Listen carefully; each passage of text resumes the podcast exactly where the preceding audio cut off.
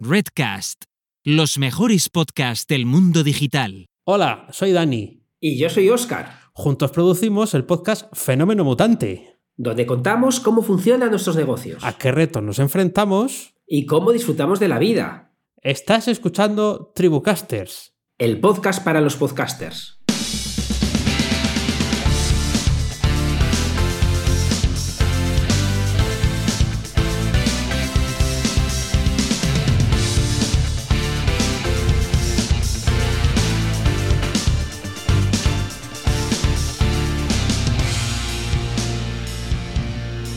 Hola, ¿qué tal? Esto es Tribucasters, el podcast para los podcasters. Yo soy Corti y tengo conmigo al grandísimo Paul Rodríguez Rius. Buenas, Paul. Buenas, Corti, ¿qué tal? Pues muy bien por aquí. Además, hoy, hoy hablamos con, con alguien excepcional en el mundo podcast, ¿no? uno de los titanes. Así es, así es. Hoy hablamos con Luis Ramos de los podcasts Libros para Emprendedores y Mentor 360 un auténtico referente del mundo del podcast en español con quien teníamos muchísimas ganas de hablar. Y además una entrevista muy interesante en la que Luis cuenta de todo. O sea, da consejos absolutamente para todo y mucho foco en crecimiento, en ambición, en ir un poquito más allá. Pero bueno, esto lo, vais a escuchar en nada.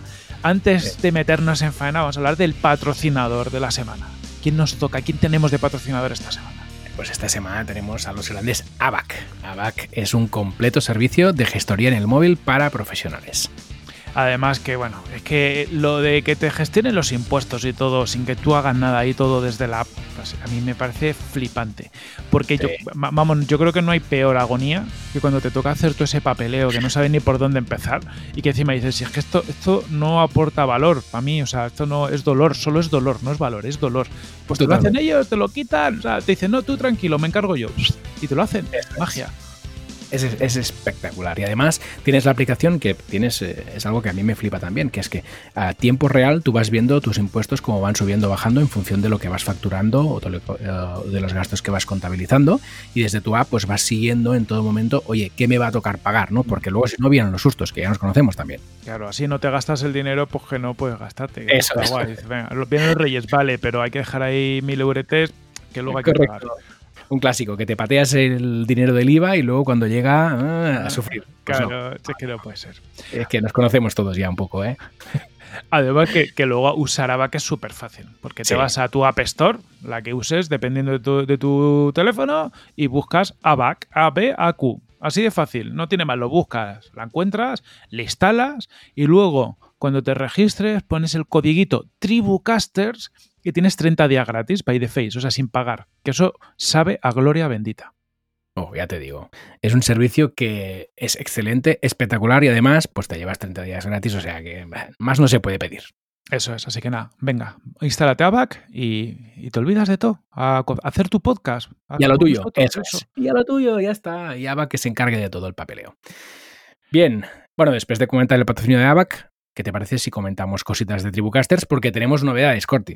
Sí, la verdad que hemos empezado el año así como he dicho, venga, eh, después del 2020 tenemos que provocar cambios para ver si el 2021 cambia, porque si no vamos a seguir con la misma. O sea, ya ha empezado regulero el año, ¿eh? porque dices, hay que hacer cambios drásticos porque es una continuación clara del 2020 a todos los niveles. Pero nosotros hemos apostado por rehacer Tribucasters prácticamente desde cero. Entonces, lo que vamos a hacer es cambiar, vamos a cambiar la estructura de los episodios. Básicamente vamos a hacer dos tipos de episodios. Unas semanas haremos un tipo, el tipo A, y otra semana haremos el tipo B. Por el tipo A, ¿qué tipo de episodio es?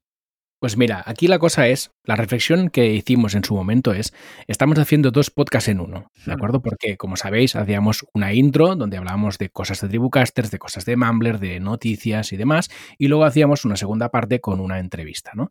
Entonces, lo que vamos a hacer es dividir este podcast que estamos haciendo semanal en dos. Entonces, lo que haremos es, de forma quincenal, iremos alternando una tipología de episodio que será básicamente la entrevista con una pequeña intro y luego la otra tipología de episodio va a ser pues el, lo que antes era nuestra intro, es decir, noticias del mundo podcast, novedades sobre Rammer, novedades sobre Tribucasters y demás. Sí, y, además de, lo que dice Paul, que en el fondo estamos haciendo dos podcasts en uno, también acortaremos la, duración media de los episodios, ¿no? Que también tenemos episodios, si nos llevamos hora y media todas las semanas, entendemos que bueno, que no siempre te apetece tragarte un, podcast de, hora y media. Entonces, así, va a ser más comedido en, tiempos, también cada uno va a poder elegir, ¿no? Porque sabemos que hay gente que sí que le, mola mucho, no lo han dicho, escuchar las noticias y un poco actualidad del sector, y a lo mejor hay gente que solo le apetece escuchar a podcasters. Entonces ya sabes muy claramente de qué va cada episodio, te centras y puedes hacer skip de lo que no te interese. Así es. Y además, y además, como sabéis que ya comentamos aquí en algún episodio, tenemos la mosca detrás de la oreja de Twitch. Así que algo vamos a hacer. De momento lo dejamos así. Algo vamos a hacer, seguro, y lo vais a ver y a escuchar en breve. Correctísimo. Bien, y luego tenemos novedades de Mumbler también, Corti, súper interesantes. Sí, es que empezamos por todo lo alto el año. O sea, a tope, a tope, a tope. tenemos ya la parte de desarrollo de Mumbler, bueno, mm, recordatorio si alguien mm, eh, está empezado el año con el cerebro sobrecargado o lo que sea. Eh, Mumbler es nuestro SaaS, nuestro sistemita que estamos creando para crear podcast privados, ¿no? Para que cualquiera de vosotros a golpe de clic pueda crear su propio podcast privado y, cobrar, ¿no? Hacer dinerito con, con tu podcast pues ya tenemos la fase de desarrollo bastante finalizada. Nosotros, de hecho, ya estamos jugueteando y, creando cosas y probando y rompiendo cosas y, demás. Está el equipo de desarrollo dándole caña y, arreglando todo lo que vamos encontrando. Y en breve ya lo vamos a tener en, fase que se va a poder empezar a tocar. Entonces, tenemos una, una planificación donde en febrero lo lanzaremos a un poco Friends and Family, lo que es eh, gente muy cercana para que encuentre cosas que a lo mejor nosotros no hemos visto. Y en marzo y abril, Paul, abrimos ya beta a un grupo selecto de gente, ¿no? Los que se os habéis ido apuntando en nuestra landing que tenemos tribucasters.com barra Mumbler, os vais a Tribucasters, opción Mumbler y podéis dejar ahí vuestro email, pues en, marzo y abril abriremos, os daremos eh, la opción de que podáis utilizar Mumbler para, bueno, para juguetear, para ver qué hay ahí, que nos deis feedback y podamos ir mejorándolo. Eso es, así que ya lo sabéis, si queréis ser de los primeros en trastear Mumbler, pues ya os podéis apuntar, tripocasters.com barra Mumbler y os avisamos enseguida que tengamos la beta ya disponible, que tenemos unas ganazas enormes, ¿eh, Corti? Muchísimo, muchísimo de, bueno, de empezar a ver a que ahí se mueve dineraco, pero dineraco a las puertas. Ahí los podcasters pues recibiendo billetes por todos los lados, evidentemente. Y, bueno, sobre todo lo, que esperamos es que, es una herramienta que pueda ayudar a, podcasters a, monetizar y a crear su propio camino. Eh, tratamos de simplificar toda la experiencia y, sobre todo queremos demostrar que esa premisa se cumple, ¿no? Que la gente puede crear el, podcast privado eh, de forma muy fácil. Y luego ya nuestra previsión es en mayo hacer el lanzamiento público, ya para que cualquier persona pues pueda, pueda lanzar su podcast. Y a lo largo del año haremos muchas cositas para ir creciendo. Entonces tenemos muchas ganas de estos pasos porque nos van a ir acercando a ese momento donde ya cualquier persona pueda utilizarlo y ver números y, y ir aprendiendo cómo escalar esto. Eso es. Nos hace una ilusión enorme poder ayudar a los podcasters a monetizar sus contenidos porque creemos que nos lo merecemos como podcasters y esperemos que esta sea una herramienta que facilite todo este proceso para que sea realmente posible de una forma fácil y efectiva. Y estamos. Eso es, eso es. Podemos decir aquí lo de me llena de orgullo y satisfacción. Como este año no nos lo han dicho, ¿no? Ya se puede utilizar. Eso es, me llena de orgullo y satisfacción ayudar a los podcasters. Eso es. En este caso, nosotros vamos a ayudar de verdad. Sí, sí, sí, los billetes se lo llevan los podcasters, no nosotros. no los otros, correcto. Nosotros un porcentaje muy, pero esperemos, ¿no? Lo que queremos aquí no es unos billetitos más pequeñitos que los de los podcasters, pero también billetitos. Eso es, eso es. Bien, pues eh, una vez contadas las novedades de Tribucasters y Mumbler, Cordy, si te parece, pues vamos ya con la entrevista. Vamos a escuchar a Luis. Vamos allá.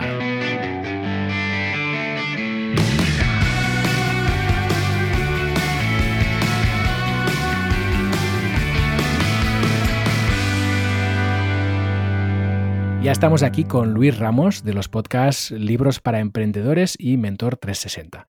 Un auténtico referente del mundo podcast en español con quien teníamos muchas ganas de hablar. Bienvenido Luis y gracias por estar aquí. Muy buenas, pues encantadísimo de estar por aquí y vamos a ver de, vamos a ver de qué va el tema hoy, pero, pero espero aportaros igualmente. da igual, ya sabéis que yo preparado nunca vengo, pero de lo que hablemos espero aportaros algo y sumar a la audiencia sobre todo. Seguro que sí y seguro que mucha gente de nuestra audiencia ya te conocen porque al final tus podcasts de libros para emprendedores tienen millones de reproducciones, es uno de los grandes referentes en el mundo de podcasting que luego hablaremos. Pero para empezar, queríamos preguntarte, ¿a qué te dedicas cuando no estás grabando podcast? Yo grabar podcast no, no, no, dedico tantas horas, no dedico tantas horas, porque dedico algunas, pero no tantas. Bueno, como uno de los podcasts es diario, ese sí, todos los días eh, de cajón tengo ahí eh, pues 10 minutillos, 15 minutillos de grabación, un ratillo de edición y la subida, ¿no? Entonces, eso de cajón todos los días, media horica y luego semanalmente pues unas dos o tres horas para el largo, que es el de libros para emprendedores. Eh, pero pero en, tema de grabación, grabación, pues no sé, serán como unas cuatro o cinco horas semanales, no más. Eh, luego el resto, pues nada, al final lo que he hecho es generar un negocio alrededor de, toda esta marca y, bueno, pues eh, hago cursos y todo eso y es más que nada en eso lo que, en lo que dedico el tiempo libre que decía que. ¿Y cuándo y por qué te lanzaste al mundo del podcast? Me lanzo a finales, bueno, yo con el, los, con el mío propio, con libros para emprendedores, yo empiezo en enero 2016. Pero todo esto viene, todo esto, el culpable de todo esto es un tal CJ Navas que conocéis. Es el culpable de todo esto, porque yo soy muy aficionado a las series de televisión y yo desde hacía, yo qué sé, desde 2009, 2011, no sé exactamente cuándo empecé, eh, porque él lleva añísimos haciéndolo, pues yo llevaba escuchando el fuera de series de, de Carlos. Y entonces yo era muy fanboy de los, eh, de los podcasts, he escuchado muchísimo desde el inicio prácticamente del primer o segundo año de, que creación de los podcasts, yo ya estaba ahí escuchando. Entonces he sido un gran escuchador de podcasts.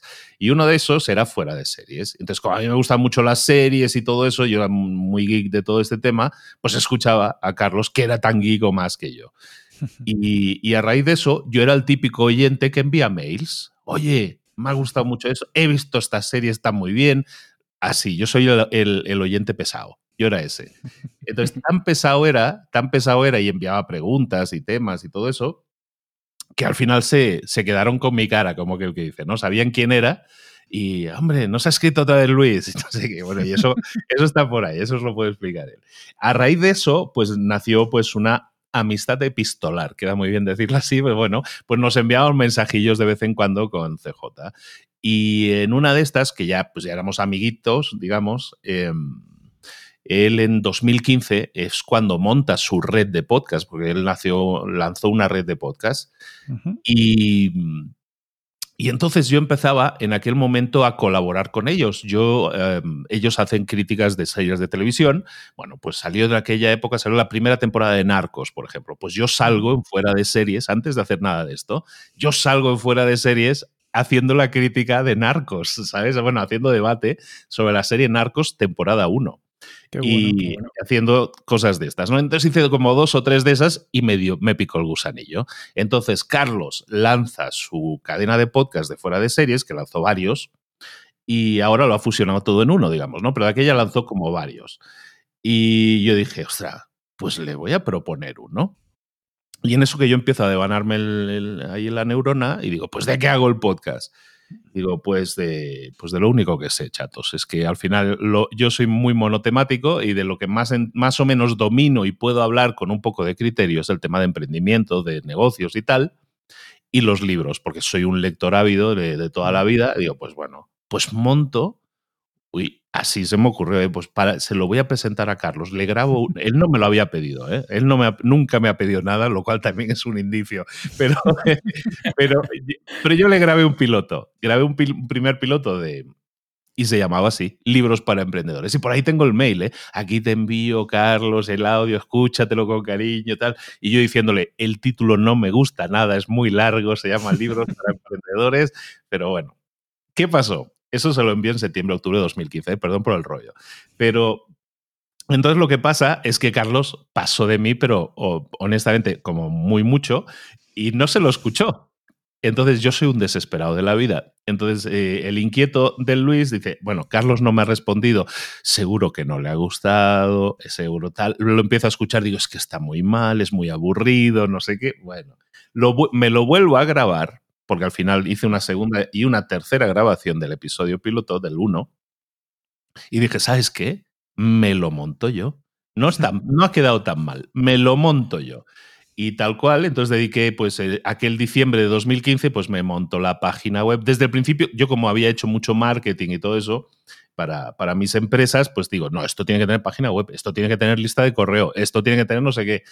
Y, y, fue mi hobby. Y entonces me monté, eh, todo aquel diciembre de 2015, me monté el dominio, la página web, cómo coño se sube, perdón, ¿eh? cómo se sube el podcast, a, a dónde hay que subirlo, eh, ¿cómo lo puedo subir que sea gratis? Lo subí en SoundCloud al principio, que era gratis, y, en teoría no había límite, entonces lo subo a SoundCloud y digo, bueno, pues empezamos. Y así empecé. Enero de 2016 se lanza oficialmente Libros para Emprendedores con un episodio 1 que había grabado tres veces, con un episodio 0 de introducción y con, y con cero ganas, porque dije, esto no me escucha ni Dios. ¿Por qué? Porque fue un... Escogí un tema que yo dije, esto no, a esto no le interesa a nadie. Es libros de negocios e, en un país, yo vivo en México, en un país donde la gente no lee, en un eh, y, hablar de libros, entonces no tiene éxito. Y hablar de libros de negocios que lee, se lee menos todavía, peor. Entonces yo dije, esto no me va a escuchar ni, ni mi tía. Y efectivamente, empiezo, arranco en enero, grabo otro, un segundo episodio, mm, nada, sin impacto.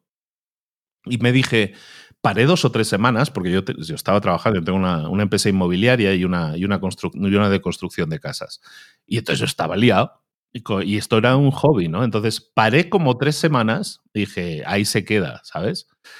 Y, y, dije, bueno, voy a hacer un último intento. Y grabé, porque me, la verdad es que me, a mí me gusta el micro. Yo había hecho radio de joven y todo eso, y esto me tira. Entonces, pues digo, pues venga, voy a hacer otro intento. Grabo un par o tres más. Y entonces lo que voy a hacer por un tema de ego, puramente por ego, dijo, le voy a invertir un poquillo de dinero para que me escuche la gente, ¿no? Para tener una estadística un mínimo de decente, ¿no? Porque yo tenía descargas de 30 por episodio, ¿sabes? 40. Eh, que yo soy uno más, ¿eh? O sea, yo no, yo no he nacido aquí con una base de datos de... Hay mucho youtuber ahora que se lanza a hacer el podcast y tiene millones, joder. Claro, así ya me, ya me, gustaría a mí también, ¿no? Pero no, yo empecé de cero. Yo con 30 descargas por episodio, ¿no? O 30 por día. Entonces empecé a hacer marketing de. Perdón, me extiendo porque de ahí hay tips que la gente puede sacar. ¿eh? Sí, sí, dale, dale. Entonces yo empecé a hacer eh, mini promos de. Yo tenía una página de Facebook, de aquella Facebook tiraba más que ahora, la verdad. Entonces yo tenía mi página de Facebook del podcast, que no tenía nadie. ¿eh? Entonces yo meto ahí, bueno, pues le voy a meter al cambio como 5 euritos, ¿sabes? Como 5, 4 o 5 euritos diarios, no, perdona, 3 euritos diarios en promocionar el post donde estaba yo hablando del libro de la semana, ¿sabes? Un post que me llevaba a la gente a la página mía. O sea, no estaba yo esto muy bien. O sea, no llevaba Spotify ni nada de eso, porque ni Spotify tenía podcast. Bueno, mm. entonces yo los llevaba a mi página. Entonces, con eso, con tres dolaricos al día más o menos al cambio, 50 pesos de aquí de México, em, yo conseguía la impresionante cifra de 300 descargas por día, que no está mal. O sea, esto dices, bueno, esto ya se ha puesto serio y digo, bueno, pues sigo. Y yo con eso ya estaba contento. Con 300 descargas al día, yo estaba feliz de la vida. Y entonces empiezo y sigo a grabar. Entonces sí ya empiezo a grabar con continuidad y no paré este primer año. Y seguí haciendo lo de los tres dolaritos durante como un mes y medio.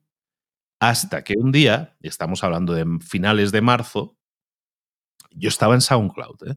y yo no tenía más de 300 descargas. Entonces yo no lo sabía, pero SoundCloud tenía una limitación de descargas. Yo no lo sabía, porque nunca había llegado al límite, entonces ignorante que es uno, yo no lo sabía.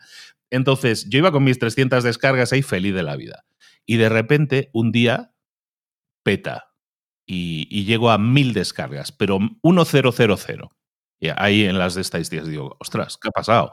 Entonces miro y yo que estaba a lo mejor el, el, 80 en la categoría de negocios o algo así, de repente en, iTunes, de repente aparezco en nuevo y destacado, que es la categoría de portada de, de una subcategoría de negocios.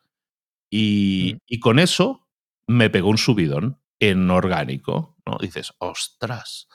Y, y al día siguiente, 1000. Y yo preguntándome, oye, qué curioso. Siempre lo mismo qué redondo, ¿no?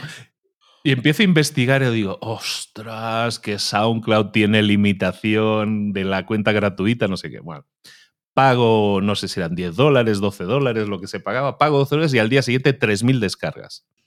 ¿Sabes? Entonces, de en orgánico, simplemente por aparecer en la portada, eh, pasé de 300 a 3000, básicamente.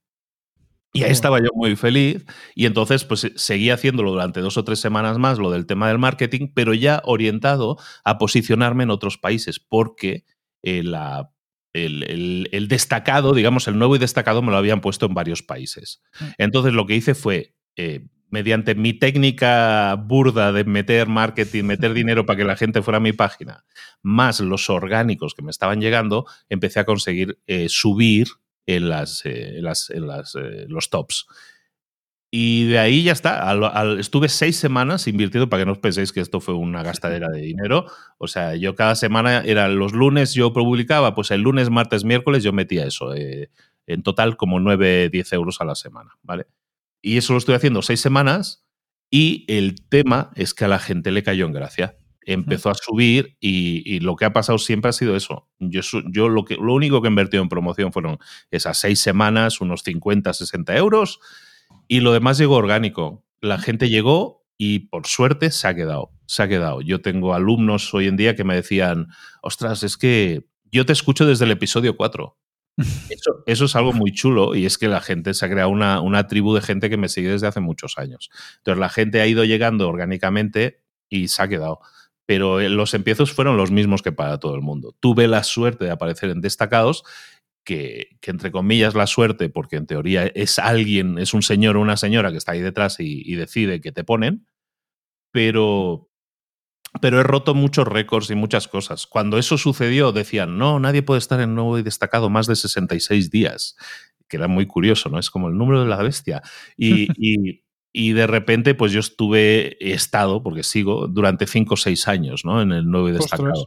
Entonces, eh, por eso te digo, hay muchas leyendas urbanas en el podcasting que yo te las desmonto así de rápido, ¿sabes? Entonces, eh, yo al final soy muy, soy ingeniero de informática de origen, entonces soy un tío muy cerebral, muy analítico, me gusta ver mucho los números, probar, probar, probar, son muy accionable en ese sentido.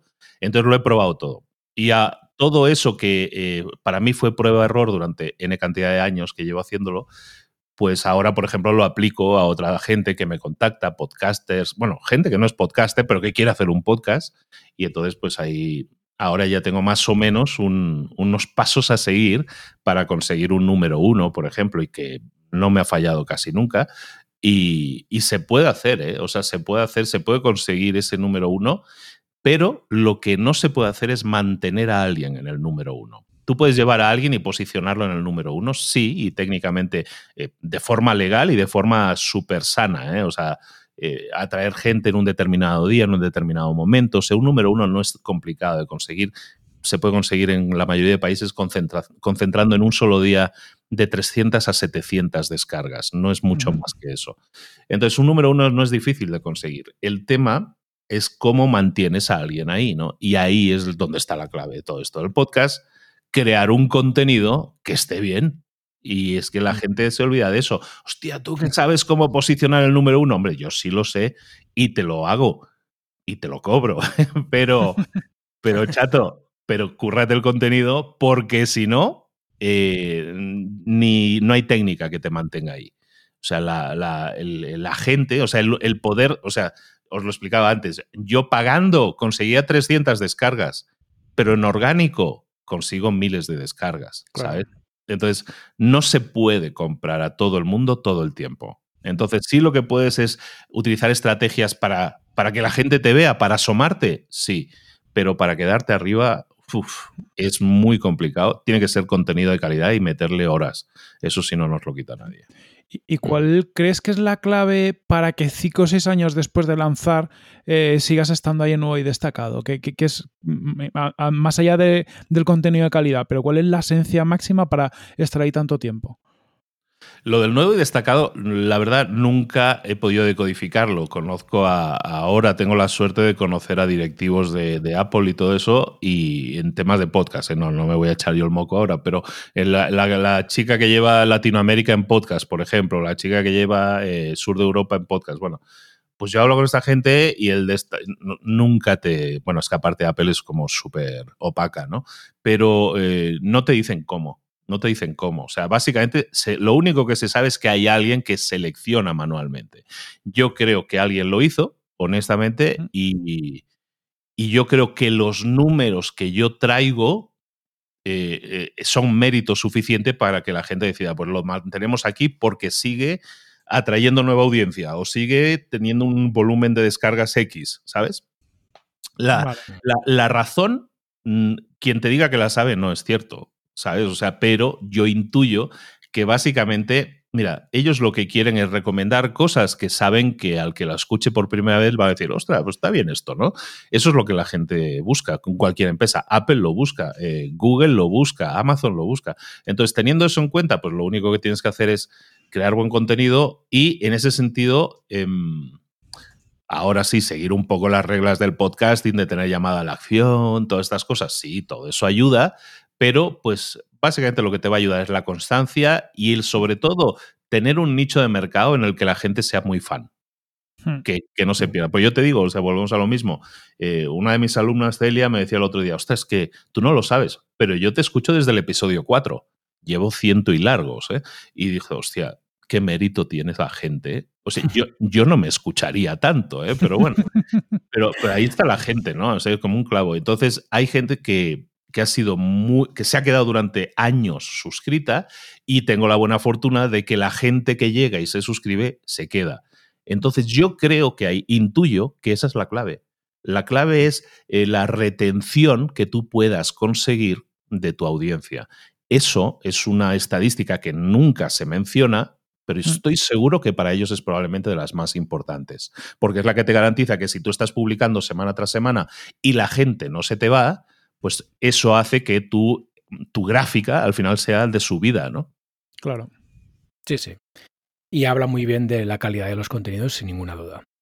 Mm, Luis, nos has contado el inicio de libros para emprendedores. Ahora te queríamos preguntar un poco para, eh, por Mentor 360, que es un daily. Eh, ¿Por qué te lanzaste con un daily? De adelanto lo digo, no lo hagáis, que nadie lo haga, Es, la mayor esclavitud que os podéis echar a la cara. Todo empezó porque pues yo empiezo el 2016 con el podcast y todo esto y pues empiezo a tener una atracción grande en las redes sociales, ¿no? Y uno de los sitios donde yo publicaba el audio es en YouTube. Yo publicaba en YouTube y resulta que la gente masivamente me estaba escuchando en YouTube. De hecho, hubo un momento que YouTube creció tanto, como a 40, 50 mil seguidores, que decía, ostras, tengo más seguidores en YouTube que en Facebook. En Facebook me lo ocurro, pero es que en YouTube yo no hago nada, chatos. Es que yo sube el lip sync, me lo suben automático, ¿sabes? O sea, nada, ni el tato hacía, ¿eh? Y entonces yo empiezo, digo, bueno, pues voy a activarle eso de la. Yo, tonto yo, ¿eh? Un año y medio después digo, voy a activar eso de la monetización de YouTube a ver cómo va eso. Hostia, en el mes uno ya empieza a entrar dinero, en el mes dos más, en digo, pero esto es una maravilla. Pero, o sea, yo que no había conseguido un duro por el podcast, de repente me entraba dinero por YouTube de gratis, ¿no? digo, ostras, esto YouTube está muy bien. Entonces empiezo a pensar, bueno, lo que pasa es que yo en vídeo soy muy malo. Yo es que no me veo haciendo vídeo. Y entonces me puse aquel, fue en 2017, que cuando me vinieron estos pensamientos, digo, esto está muy bien, esto de YouTube, que, hay que potenciarlo. Y digo, voy a empezar a hacer vídeo. Empecé a hacer a finales de 2017, a hacer entrevistas, a una serie de entrevistas a gente conocida. Y, bueno, me sirvió muchísimo para muchas cosas, sobre todo networking. Pero me dijo, me dije, tengo que crear vídeo. Y entonces, el 2018, esos propósitos de año nuevo, yo me propuse, pues, eh, por cierto, que nadie lo haga, es, dije, pues voy a grabar un vídeo en YouTube todos los días durante un año. 365 vídeos. Toma ya. De lunes a domingo voy a publicar durante un año seguido sin parar. Por eso os digo que, eh, no sabía dónde me había metido. Primero porque hay que pensar 365 temas y yo digo, esto está chupado. Y no está chupado. o sea, cuando iba por el 80 y digo, ya, mañana de qué hablo, porque ya me los he acabado todos. Eso cuando iba por el 80 y me quedan casi 300. Entonces, eso, ese fue el, germen de Mentor 365, porque era un reto personal de hacerlo en vídeo, de hacerlo público, pero yo que soy de no tirar nada y aquí todo se aprovecha niños, pues me pillé el, el audio de aquellos vídeos y lo metí en un segundo podcast. Entonces creé un segundo podcast que se llama Mentor 365, que son los 365 primeros episodios es el Luis, pero son los audios de aquellos vídeos. Entonces, em, hice eso y sorprendentemente la gente también lo escuchaba.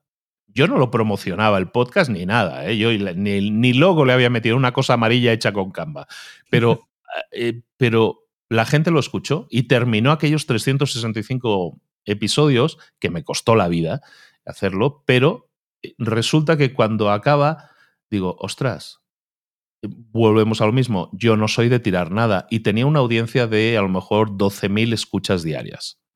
¿Sabes? 11, 12 mil, dependiendo del día, ¿no? Los fines de semana menos, eran 7, 8 mil, pero bueno, eh, en promedio sobre los 11 mil. Y yo digo, ostras, es que me da mucha pena tirar esto. Y no lo tiré. Entonces lo que hice fue, estuve durante 2019 dos o tres meses creando vídeos en YouTube, el mismo sistema, creando vídeos en YouTube, esta vez más de tutoriales, uno a la semana, y los metía en el mismo canal de Mentor 365. Pero le cambié el nombre, como ya no era diario, ya no tenía sentido el 365, entonces le puse Mentor 360, porque hace 360 grados y tal. eso sí que es, yo súper contento, orgulloso de mi nombre, ¿no?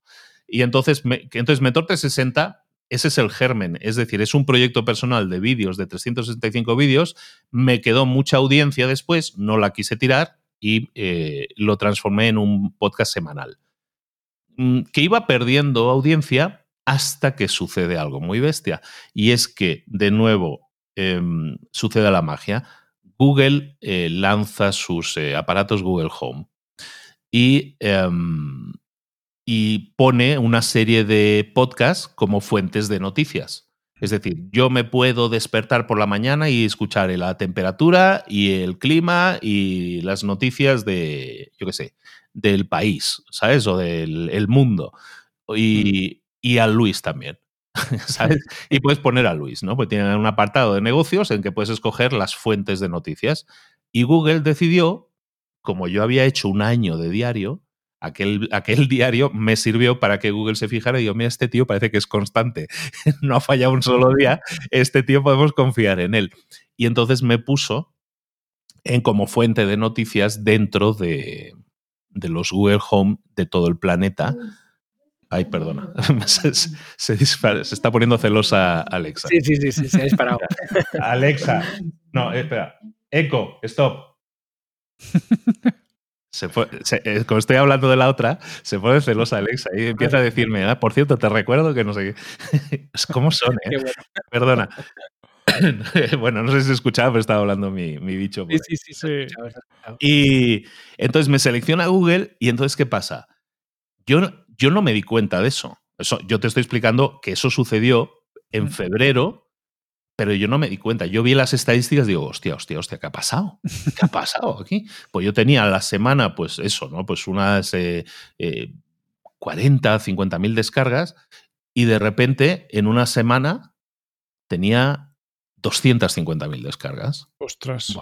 Y yo digo, hostia, pero ¿esto qué es? Que esto está mal. Yo, yo con los que tengo mucha confianza con Rob, que es el, CEO de Lipsin, le decía, queda muy bien decirlo, ¿eh? pero es que sí lo conozco al tío. Y digo, hostia, Rob, mírame esto, por favor, porque, esto, esto está bien, no, no me cuadra, tío.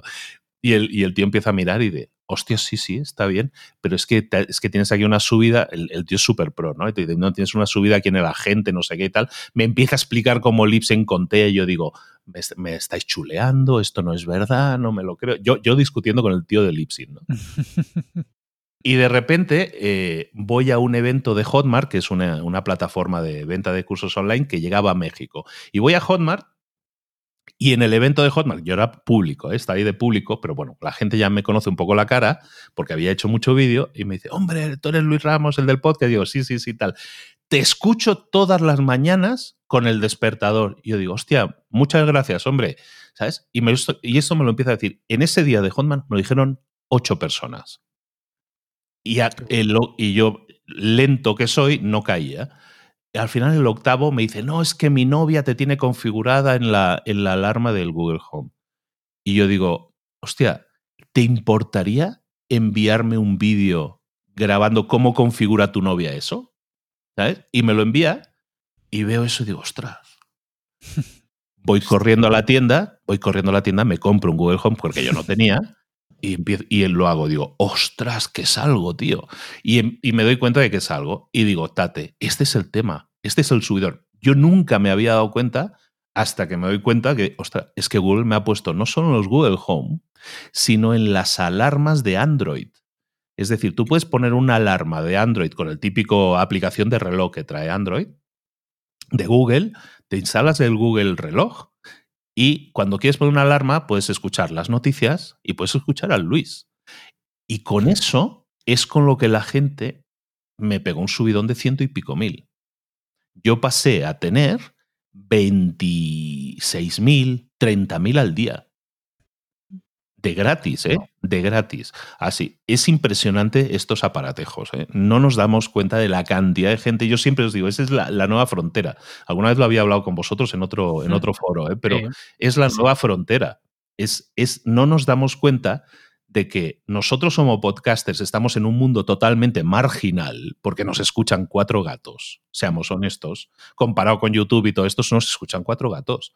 Entonces, no nos damos cuenta de que la frontera se puede romper, de que podemos llegar al público en general gracias a estos aparatejos, ¿sabes? A todos estos robots aquí que te escuchan. Bueno, pues eso hizo que yo dijera, perdón por la historia, ¿eh? veis que yo si no me, nadie me corta, yo sigo. ¿eh?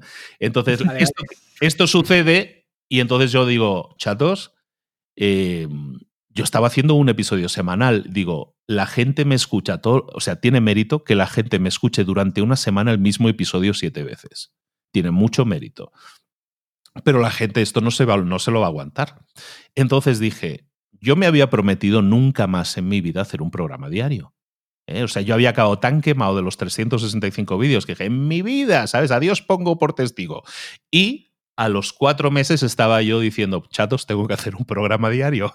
Entonces, ¿cómo me lo monto? Porque yo ya me había quemado la neurona, ya no me daba para más. Entonces, llegó al rescate esta idea de hacer Mentor 360 en la que los contenidos yo no los hiciera.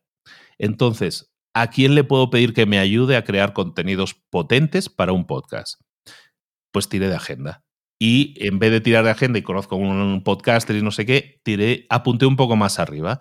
Digo, voy a. Ahora tengo la suerte de conocer a mucha gente, digamos, entre comillas, famosa y, con escritores y gente muy potente y, que, me quieren mucho y yo me los quiero mucho como amigos. ¿eh? Y pues eso, yo había ido en Semana Santa el 2019, el año pasado, a, a España y estaba yo en Madrid y le digo, bueno, pues Mónica Galán, le digo, estaba hablando con el Planeta, hablé con Juan Merodio, hablé con, con Boluda, que es muy amigo mío, hablé con Raymond Samsó y chatos, a toda persona que le decía, la idea, bueno, claro, les estaba diciendo, es que tengo un podcast, tiene casi 30.000 diarios de escuchas. Ahora es que... Oye, si quieres, me ayudas con el contenido una, una vez al mes o así, y oye, yo creo que te va a ayudar un poco en la exposición. Y me dijeron todos que sí. Entonces, de ahí volvió el episodio diario, esta vez de lunes a viernes, ya no me quemé de tanto, pero hice de lunes a viernes y 360 episodios más he hecho. De hecho, ahora en noviembre pasado cumplí los 360 episodios y ya me he dado una pausa, porque la verdad, aunque yo no haga los contenidos, organizar a 20 personas, yo creo que es el podcast que más colaboradores tiene de largo. Entonces, organizar a 20 personas, la grabación con 20 personas, que es muy complicado organizarse. Eh, los micros de 20 personas, que ese es otro show que otro día lo hablamos. O sea, todo, todo eso es una novela muy complicada de llevar a, a buen puerto. Entonces, a mí me ha llevado más o menos en este último año y medio como una, entre unas 500 y 600 horas de trabajo. Ostras. Mentor 360, o sea, es un, son dos másters, ¿sabes? Y, em, y, voy a parar, voy a parar. Lo que voy a hacer es, y voy a probar, esta ya es la última, ¿eh? ya, ya termino. Estoy terminando el año y esto es como muy primicia, no lo sabe casi nadie. Exclusiva, eh, eso nos gusta. En enero, en enero voy a probar a hacer un príncipe de Bel que se dice, ¿sabes? O un cosas de casa. Y es básicamente, voy a hacer una reemisión completa de los 360 episodios, ¿sabes? Como cuando ponían al príncipe de leer los, los mediodías. sí, sí. Voy a hacer lo mismo, voy a, voy a meter los 360, pero ahora sí en churro, de lunes a domingo, vamos a, a reeditar. Para por lo de siempre, porque que a mí eso de tirar la audiencia no me gusta. Pero, pues, eh, pero sí es muy desgastante, es muy desgastante. Por eso os digo, en general, el diario a menos que sea algo muy automático y tal, y podéis hablar, es que no sé, hablar con Barredo, con cualquiera, ¿eh? es que es muy esclavo, es muy esclavo, es tiempo, y bueno, si tú eres un tío, si tú eres así como un, un cyborg, así en plan John Boluda, que el tío, sí, yo grabo siete podcasts eh, de diferentes, yo grabo 14 episodios a la semana, vale, pero es que él es un cyborg y todo el mundo lo sabe. Entonces, yo no. Entonces yo ya, yo ya quiero detenerlo. Y entonces lo que voy a hacer es, 360 em, entra en, pausa de creación, digamos, o sea, se va a reeditar todo. Esperemos a ver que funcione, toco madera. Y, em, y, me voy a dedicar el próximo año más a, libros, que lo tengo, siempre lo he tenido un poco más abandonado por los otros proyectos. Y hay que ser eh, honestos, es mi marca, entonces la tengo que cuidar más. Entonces, este, este próximo año pues me voy a centrar un poco más en libros, a intentar hacer el segundo episodio semanal Ahora tengo una práctica tan bestia haciendo episodios de diario que, vamos, me salen solos, ¿sabes? Entonces hacer dos a la semana, pero vamos, es que ni me despeino, ¿sabes? Entonces eso va a ser muy fácil para mí, entre comillas, y eh, me voy a centrar, por ejemplo, en YouTube este año. Por primera vez, también otra primicia, entra en libros para emprendedores colaboradores externos en la marca que van a crear contenidos. Me voy a centrar mucho en YouTube. Este año voy a crear series exclusivas para YouTube de, de resúmenes de libros y, en el podcast es un poco lo que, lo que voy a hacer, pero muy ilusionado ya planificando todo esto desde hace unos meses, pero contento. Oye, muy, interesante. Eh, al final tienes una audiencia brutal, como nos has contado, eh, y el siguiente paso es cómo monetizas esta, esta audiencia de los podcasts. Uy, muy malamente. Muy malamente directamente. El podcast se puede monetizar de dos formas, directa o indirectamente, es decir, el propio contenido del podcast que te pague, ¿no? Mm. ¿Cómo se consigue eso? Pues mira, yo de momento durante años he batallado para conseguirlo. Eh, fui un adelantado a mi tiempo porque yo he estado muy obsesionado con eso y no ha habido manera de ganar dinero con eso. ¿vale? Y yo estuve hablando con Midroll en su momento, antes de que lo comprara Stitcher, yo hablaba, yo he llegado a hablar con el CEO de, yo soy muy pesado, ¿eh? Entonces hablaba con el CEO, llegué a hablar con el CEO de Midroll. Chato, tienes que invertir en Latinoamérica. Yo así, ¿eh? diciéndole Latinoamérica, yo te lidero el proyecto si quieres, pero tal. Yo con, con porque Midroll era una página web que te representaba con anunciantes. Y Midroll en Estados Unidos tenía una calculadora que decía, ponme aquí cuánta audiencia tienes, cuántos episodios haces y yo te diré cuánto deberías estar ganando. Y, va Luis, llega a la calculadora, pone sus datos y yo, según Midroll, debería estar metiéndome entre 150 y 200 mil eh, dólares al año. Esto en 2016. Eh, ahora sería un poquillo más. Entonces yo voy con Midroll y, claro, veo ese número y me, vamos, me, me, me me puse muy loco y empiezo a, empiezo a enviar mails a todo el mundo, ¿sabes? O sea, ¿cómo, saco, cómo descubro? Bueno, y empiezo a los de marketing, a los de ventas, no sé qué, a un taladro percutor, ¿eh? enviándoles capturas de mis eh, estadísticas, todo, todo, todo. Y tres meses después de, mails del pesado ese que vive en México, eh, conseguí hablar con el CEO y me dijo, no, no, no, eh, no nos interesa LATAM, no está en nuestros planes. Y yo digo, chatos, pero es que tenéis Samsung, que tenéis no sé qué, que estos están aquí también, ¿eh? Así, nada, no hubo manera. Eso me llevó a, por ejemplo, Evox con Juan Ignacio. Lo mismo. Oye, Juan Ignacio, no me conoces, pero yo tengo un podcast. No, claro que te conozco. Bueno, oye, hablamos. Y le digo, hostia, estos de Midroll, qué cabrones, porque no nos quieren, no quieren Latinoamérica. Yo, yo ahí llorándole a Juan Ignacio, ¿no? ¿Por qué no lo montamos nosotros? ¿Por qué no montamos Midroll a la española? Y Juan Ignacio no tenía esa visión. Dice, no, no, yo lo que quiero es montar YouTube, ¿no? ¿Sabes? O sea, los anuncios así en pre-roll y todo eso. Bueno. No, no, Juan Ignacio, no, eso no es tal así. Y bueno, yo fui llorándole a todo el mundo para ver si yo monetizaba algo, ¿sabes? Porque buscaba una plataforma que me atrajera a los anunciantes. Nada, no hubo manera. Entonces, ¿qué hice? Empecé a montar producto propio, servicio propio, en este caso, tema de infoproductos. Tengo la buena fortuna que me contacta muchísima gente, pero muchísimas, muchísimos miles de personas cada día. Eh, bueno, cada día como cientos, ¿no? Pero mucha gente me contacta y, y bueno, pues empecé a a prospectar un poco con la gente qué es lo que necesitaban. Y a raíz de eso fui creando infoproductos, productos eh, que podía yo vender en N cantidad de países porque mi audiencia es muy, está muy extendida. Entonces, yo he monetizado durante años, desde el, cuando cumplió el año el podcast, empecé a monetizar vendiendo cursos. eh, cursos, suscripciones de, de infoproductos. Y el año y medio fue cuando activé YouTube, empezó a entrar un poco de dinero de YouTube. Bueno, pues eso, ¿no? Ahora YouTube, eh, para que os hagáis una idea, eh, me genera entre 1.200 a 1.500 eh, dólares al mes. Eh, dólares, sí.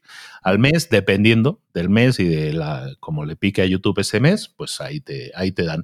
Y, pero está más o menos en esa liga. Entonces, monetizar, llevo monetizando varios años a través de YouTube directamente. Y este año, por ejemplo, me, me alié con Acast, que es una plataforma de, de podcast y de anuncios, y que, y bueno, pues ahora están empezando a moverse un poco y están consiguiendo algunos anunciantes potentes que pagan pasta por primera vez, pero estamos hablando hace dos meses o tres meses, ¿sabes? O sea, yo no, no, no voy a presumir aquí, hostia, es que yo gano millones con, con el podcast, con el podcast gano mucha notoriedad, pero dinero, dinero directamente no. Ahora sí estoy entre directo, directo del podcast, entre los 5.000 y 7.000 euros más o menos al mes, porque tengo YouTube, porque tengo anunciantes de, de Acast que me llegan de inserción dinámica y porque tengo anunciantes que me buscan. Ahora sí me ha empezado a buscar anunciantes y esos eh, pagan más, ¿no? Porque quieren, bueno. porque quieren menciones, quieren tal. Y luego pues también tengo una serie de ingresos también por tema de afiliados bastante interesante de productos que yo uso y recomiendo, ¿no? Entonces eso también me está generando. Y ahora están entrando nuevos afiliados que para el próximo año Canva me ha contactado, o sea, gente así con nombre, que por lo menos el, no sé cuánto me van a pagar, pero por lo menos el nombre, el nombre dices, hostia, tengo a Canva, ¿eh? Mola, ¿no? Sí, sí, o sea, ya no es el anunciante de Colchones Pérez, sino que ya es el de, ya vienen como grandes nombres y eso es una gran noticia. Porque para los que empiezan ahora, dices, ostras, pero si esto está tirado, aquí ganar pasta es muy fácil. Bueno, yo llevo cinco años quemándome las pestañas. Ahora, este es el año bueno. Ahora sí los anunciantes han visto que aquí hay tema y están empezando a entrar y grandes marcas están entrando. ¿eh? Yo acabo de cerrar contratos con, con una marca de whisky, con Chivas, con, con ¿cómo se llama? Con Gandhi, que es la, la cadena de librerías más grande de México. Entonces ahora sí hay movimiento, hay mucho movimiento, entonces se prevé un año muy interesante y ahora pues por ahí está entrando dinero. Pero entrar dinero del podcast de momento solo lo había conseguido yo con YouTube y eh, con afiliados, digamos, ¿no? Porque está dentro del mismo contenido, pero poco más, ¿eh? Es complicado, ha sido una travesía en el desierto dura, pero ahora sí el futuro es brillante. Claro, también hay más competencia. Claro. Eh, cuando yo empecé en 2016 éramos en unos 400 o 500 mil podcasts en todo el mundo y ahora vamos para 2 millones, ¿no? Según la última estadística de Sí. Spotify, estábamos en 1.9, 2, mi- bah, 2 millones redondeando, ¿no?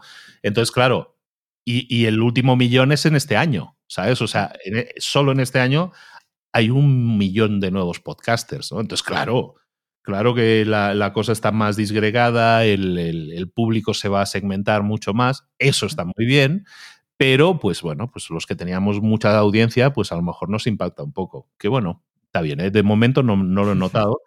Y, y nada, lo que a mí me, me golpeó mucho fue la, la pandemia, por ejemplo. Ujú. Mucha gente me escucha a mí, mis episodios son largos y me escuchan en, en el coche o en el gimnasio. Entonces ahora, como no hay coche para ir al trabajo y no hay gimnasio, entonces la gente no me, me ha bajado mucho. Pero, pero estoy más o menos en un millón y medio al mes o algo así, entre los dos. Oye, qué bueno. Y, y, mm, de, lo que has dicho de la parte de ingresos, ¿cuál, sería el- como el, desglose en porcentajes, como has dicho, no por YouTube, por patrocinios, para porque como has contado distintas cifras para que la gente tenga un poco la foto fija? Mira, de los anunciantes depende mucho, por eso hay una flotabilidad ahí de 5.000 a 7.000, ¿no? Eso estoy diciendo. O sea, pero digamos, un mal mes para mí son unos 1.400 de. 1.300 a 1.500 de YouTube, ¿no? Digamos, esos son cientos. Pero Ujú. pongamos eh, 1.500. Luego me pueden venir de afiliados unos 1.500 a 2.000, entonces estamos hablando ahí de unos 3.000 en total. Y luego de anunciante de ICAS está ahora mismo en un rango que está muy fluctuante pero un mal mes mío ahora son mil y pico y un buen mes eh, puede ser hasta 11.000. Ostras. Solo de un anunciante, pero claro, pues es que llega Chivas y dices, yo tengo pasta y por castigo y pues vale. Digo, lo que usted, lo que diga el señorito. Pero bueno. Digamos, que, que yo, que si hay que grabar, yo grabo. Y Bueno, yo le he grabado el anuncio, yo le he grabado lo que haga. Bueno, lo que diga el señorito. Claro. Lo único- oye, y les digo, oye, ¿me podéis enviar una botellica? Y eso, claro, hombre, lo que haga falta. esto es una maravilla. digo, tú no sabes la cosa que, que, se siente cuando el anunciante te envía cosas a casa. Esto es que es una sensación brutal. Esto no, para el que lleva cinco años o seis años como yo en esto, pues sí se nota la diferencia en el cariño al podcaster. Eso está cambiando. Pero más o menos el, tema está en eso. De todas maneras, mi fuente de ingresos nunca ha sido el podcast. Yo siempre he contado con el podcast. No voy a ganar dinero. Y si me quitaran eso, no me afecta. Hombre, duele, pero no afecta. Porque eh, lo que he hecho es construir todo un negocio de cursos y todo, alrededor de eso, por el cual más o menos mis ingresos eh, del podcast representan entre un 10 y un 15% del total de lo que yo ingreso. Es decir, el gordo, el gordo viene de cursos y todo eso, ¿no? Formaciones, charlas, eh, talleres a universidades y todo eso que, doy bastante cosa de, pago también. Vale. Bueno, pues enhorabuena porque has trabajado muchísimo y la verdad es que es una recompensa espectacular. Son cifras que ahora mismo nos suenan estratosféricas para nosotros. bueno, em, al final, al final el podcast yo lo empecé como hobby. ¿sabes? O sea, que eso que quede claro. O sea, yo esto nunca fue organizado. Por eso he dado tantos tumbos. Probablemente si yo hubiera sido un tío estratégico y, malicioso, en el año 2 yo estaría ganando mucha pasta. Bueno, pues esto me está pasando ahora más en el año 5, ¿no? Pero, pero ha sido también prueba-error. Y como yo también empecé como hobby, cuando uno empieza como hobby, el problema que tienes es que te cuesta mucho luego cobrar. ¿Sabes? Es que, ¿qué van a pensar de mí? Que me van a ver feo, ¿sabes? Me, hay que van a decir, este tío es un aprovechado, me quiere quitar la pasta. Y, nos tenemos que quitar un poco eso, ¿no? ¿Por qué? Porque si yo antes podía dedicarle dos o cuatro horas a la semana al podcast, yo ahora le puedo dedicar 40. Hmm, hmm. a todo lo que lleva, todo lo que conlleva, ¿no? Al podcast y al negocio, ¿no? Y eso me permite ampliar mucho y mejorar mucho los contenidos. La gente, o sea, voy a volver a hacer entrevistas el próximo año la gente que estoy preparando ahora para hacer entrevistas es que es de flipar. Hmm. Es, un nivel, un nivel que nunca se ha visto en el podcast hispano. Qué ganas. Qué, ganas, sí, sí, sí. o sea, es gente que, vamos, o no se ha conseguido nunca y yo ahora, con el alcance que he podido conseguir y que mucha gente me escucha, caramba, es que mucha gente me escucha, pues ahora llamo a puertas de gente y la gente me dice que sí. Claro. O me dice, mm, sé quién eres, hablemos, ¿sabes? Porque luego esto, esto, estoy entrando en una liga, también os digo que me puedes preguntar esto, esto no, esta mm. cosa no, en vídeo no, porque tal. o sea, estamos ya en, rollo diva en algunos casos también. ¿eh? Entonces es un rollo completamente diferente. Pero bueno, yo sigo aprendiendo y explorando y me lo paso tan bien, la verdad. Pero también me pongo retos, o sea, la verdad es, son retos que uno se pone, ¿no? Hmm. Sí, sí. Y qué importante es disfrutar y aprender. Em, sobre libros para emprendedores, nos gustaría saber un poco cuál es tu workflow de trabajo, desde que tienes una idea, es decir, desde que empiezas con un libro hasta que produces el episodio, ¿qué pasos sigues un, pozo, un poco hasta que está lanzado el episodio? Vale, eh, es, este probablemente sea la cosa que la gente le quite las ganas de hacer un podcast, porque, porque, pero también os digo, en general la gente no le dedica tanto tiempo como le dedico yo a un episodio, ¿vale? Porque, eh, bueno, estos que hacen historia y todo súper editados, sí, ¿no? Pero el tema es que yo me para cada episodio me tengo que chutar un libro entero. Entonces, claro, solo el tema de leerse el libro, pues que yo leo muy rápido y tengo estrategia y tácticas y todo eso, pero leer un libro son tres horas mínimo, para mí, entre dos horas y media, cuatro horas, puede estar en ese rango leer el libro. Entonces, entonces es tiempo para el episodio también, ¿no? Entonces, leerlo, son libros que ya he leído la mayoría, pero me lo tengo que refrescar, o sea, yo no me acuerdo de memoria de los capítulos de un libro, ¿no? Entonces, tengo que volver a leerlo, entonces son dos horas y media a cuatro horas, dependiendo del largo del libro.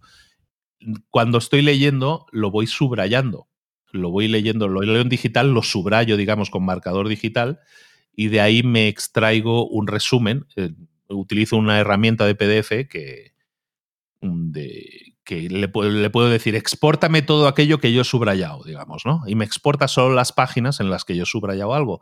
Y eso me deja normalmente un mini PDF, entre comillas mini, de como unas 40 a 60 páginas. ¿Vale? Entonces yo tengo ahí, son páginas del libro, pero que tienen mis marcadores pintados. ¿no? Es como si yo hubiera arrancado las páginas que he subrayado. ¿no? Y con eso, y con eso, ese es mi guion. Entonces yo ya tengo, ahora sí, tengo bastante práctica Y yo con eso, y como me lo acabo de leer el libro, pues lo tengo muy claro en la mente, estructuradamente. Entonces lo que hago es, con eso que tengo subrayado, me lo pongo delante, le doy a grabar y empiezo a grabar, tal cual. O sea, no hay más. Entonces empiezo a grabar, tengo clara la estructura del libro, intento ser muy coherente y muy estructurado en lo que hablo. Eso sí lo tengo, ese sí es un activo que tengo. Y y lo único que utilizo como, como apoyo, como material de apoyo, es eh, hojas subrayadas del libro. Entonces, eso me lleva a cometer muchos errores, eh, a cagarla, la, verdad. honestamente, la cago mucho en las grabaciones, no soy perfecto, y normalmente una grabación me dura también unas dos horas y media. De esas, aprovechables suele quedar una hora a hora y cuarto. Es decir, hay una hora y cuarto que no sirve para nada, porque son repeticiones, me he equivocado, esto es un lío, yo me aburro de mí mismo, ¿sabes? tienes que mantener alta la... Como es un solo, es un hmm. micro solo, entonces tengo que mantener muy alto el, nivel espídico mío de mi voz y todo eso, y, cuando, cuando, un programa es de media hora lo puedes hacer, cuando un programa es de dos horas y media es muy pesado.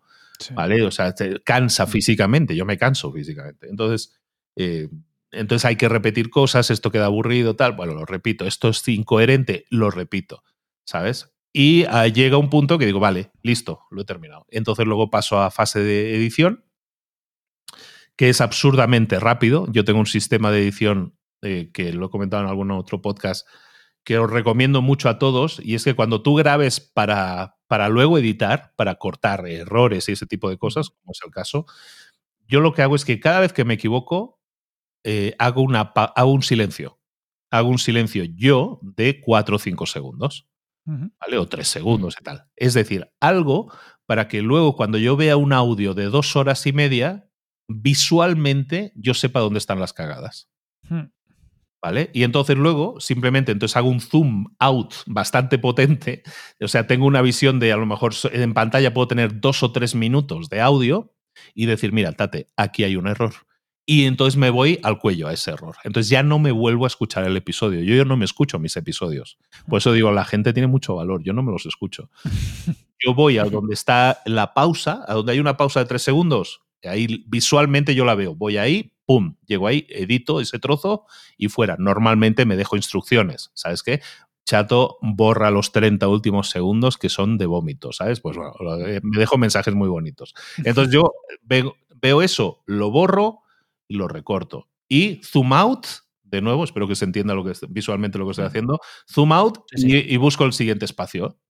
Y editar un audio de dos horas y media a mí me suele llevar entre unos 10 y unos 14 minutos, nunca más. Qué bueno. Qué rápido. Entonces la edición completa, tengo la intro, es una música pregrabada con mi voz, la salida es la misma música sin mi voz, eso meterlo son 30 segundos, básicamente, exporto y para arriba. Las imágenes las hago con Canva, soy muy poco original con eso y, ya está. O sea, el proceso de subida, publicación son, con la edición y todo eso, son unos 20, 25 minutos, contándolo todo. Es edición, creación de imágenes. O sea, donde yo pierdo más tiempo es en la búsqueda de la imagen de fondo para la portada. con eso te lo digo todo. Edición son 10-12 minutos, la imagen pueden ser esos 15 minutos y la subida en sí que, y la programación a, a, Lipsy y a Nacast. Estoy manteniendo un, un, hosting de respaldo ahora. Entonces tengo la subida a dos hostings y es, eh, es 25 minutos, máximo 30 un día que esté espeso, ¿no? pero la edición es muy corta, o sea, pero eso ya, sumado a la grabación, que eran dos horas y media, más esta media hora ya son tres horas, más una lectura de libro, estamos hablando de unas siete, ocho horas normalmente para cada episodio. Es un buen tiempo, ¿eh? O sea, ahí hay, un, hay cariño. Em, nos has contado también un poco por encima cómo arrancaste con la promoción de, los primeros episodios, pero a día de hoy, ¿qué haces para promocionar los, eh, los nuevos episodios? Nada. no hago nada. Pero nada. O sea, literalmente nada. Lo que pasa es que yo, la, entre comillas, ventaja que tengo, que me la he currado, es que tengo una base de seguidores muy grande en redes sociales. Estuve un tiempo metiendo la publicación en las redes sociales de, ay, voy a meter el, ¿cómo se llama esta aplicación que te hace la onda, ¿no? No me acuerdo. El headliner. El headliner, ¿no? esto, no, hostia, el headliner, qué bonito, esto, esto me va a traer muchas más descargas chatos, no me trae nada, no me trae nada. La gente escucha eso y tal. Muy poca gente eh, reacciona a eso. Entonces estuve durante un tiempo metiendo las stories en Instagram. En Instagram tengo una base de seguidores como 70.000, 80.000, está por ahí la cosa. Entonces yo metía en las stories eso, pero muy poca gente, muy poca gente va a escuchar el episodio. Entonces, cuando me acuerdo, lo pongo y cuando no me acuerdo, nada. Hago cero. No hago absolutamente nada de promoción. Pero ni en mis propias redes. Soy asquerosamente malo en eso. Pero es que es trabajo, o sea, intento ser muy óptimo con mi tiempo y, y no me genera. O sea, a lo mejor si yo tuviera muy pocas descargas, te diría, hazlo. ¿Por qué? Porque, porque esas 30 que yo tenía, pues a lo mejor las podrías conseguir, ¿no? O 300. Pero es que a mí ahora a mí 300 no me arregla el día, ¿sabes? Y es más o menos lo que puedes conseguir con, con este tipo de publicaciones. Entonces, ni hago entrevistas, por lo tanto, no, no atraigo audiencia ni de otros. o sea, nada. No hago nada de lo que todos los podcasters dicen que hay que hacer, yo no lo hago. entonces, en ese sentido, simplemente vuelvo un poco a lo mismo, que es intentar cuidar el contenido y que sea el mejor posible. Ahora salió hace unos días Spotify, marcó esto de qué es lo que más escuchas en el año, ¿no? Y que ves que sale el top de lo que más escuchas. Bueno, lo que tengo yo es que mi alcance es muy grande y la gente es muy mía, es muy de mi club. O sea, el que entra rara vez se va, ¿sabes? Y, lo que ha pasado, pues eso, veo a otros podcasters como dicen, ah, mira, me ha mencionado en el top, ¿no? Y ponen así como siete, ocho personas que la ponen en su top. Yo os lo digo, y que no suene presuntuoso, me llegaron 850. Joder. O sea, tuve que meter un vídeo ametralladora. O sea, estuvimos un rato y digo, vamos a montar un vídeo porque. Y metimos solo 300 y se quedaron muchísimas fuera. ¿Sabes? Pero metimos un vídeo ametralladora, esos de ta, ta, ta, ta, ta, que va saliendo imagen tras imagen con todos los tops y podcast preferido y no sé qué, todo eso. Lo que conseguimos con eso es simplemente muy buen posicionamiento porque la gente escucha y se queda. Aún así, eh, los tops nunca, eh, algo que me he dado cuenta es que los tops nunca van a reflejar la realidad. Eh, en número de descargas, yo estoy en el top 100 del mundo hmm. de, por número de descargas. Y, y si tú ves los tops, yo no estoy en el número uno en algunos países o en muchos países. Pero estamos hablando de que muchas veces en los tops se, se, valoran una serie de cosas que yo creo que, o sea, me gustaría que existiera un top de descargas, ¿no? Existe, ¿no? Existe, pero es de pago, ¿no? Y, tienes que meterte, no me acuerdo cómo se llama la empresa que te hace eso, pero, pero estuve hablando con ellos, si no, páganos 500 dólares y te metemos en el top. Y yo, no me jodas. O sea, pero esto es un top, chato. O sea, bueno, pues así está la cosa. La, gente está buscando mucho negocio por ahí. Y, pero sí, sí, o sea, hay un top por ahí de, de por lo menos de todo Latinoamérica no me acuerdo ahora cómo se llama la empresa, eh, perdona, pero, el, pero salen ahí los números, ¿no? Entonces el número uno es el del despertador de los 40, ¿no? El que hay aquí en, México. Y luego están algunos de Brasil y todo eso. Yo en eso, en ese top, porque yo sé mis, mis descargas y IAB, lo sé todo, y veo esas descargas, yo soy el número 3. Yo soy el número 3 de toda Latinoamérica, ¿sabes? Entonces, entonces eh, esto, y, el número uno es en los 40, que todavía no le piso los talones. ¿eh? O sea, los, 40 es una cosa muy bestia porque tiene, tiene como semanalmente como 800.000 descargas, ¿sabes? Entonces Pero llegaremos, llegaremos, ¿no? pero, pero vamos, que, que, te digo que luego los tops los ves y dices, ostra, es que en España o en México es que hay un tío que está por encima de ti. Luego veo las descargas o veo los suscriptores que tengo. Luego, ¿sabes qué? luego ya, yo que soy muy puta, luego vas a, aplicaciones como Cashbox, por ejemplo, que te dice la cantidad de suscriptores que tienes. ¿no? Mm. En esa plataforma. Yo solo en Cashbox yo tengo casi 90.000 suscriptores. Ostras. Solo en Cashbox, ¿no? Y claro, miro al número uno en iTunes eh, de esa categoría y el tío tiene mil suscriptores o 1500, ¿no? Y digo, vale, chatos. O sea, me, ya, ¿Seguro que es el número uno? ¿Seguro, seguro? Entonces, eh, lo, de los tops ya ahora ni me lo miro. Estuve en los primeros años, yo tenía mi Excel. Antes no existía Chartable. Entonces yo tenía mi Excel y iba poniendo, mira, en Bolivia, en Colombia, ahí estoy ahí, ahí campeonando.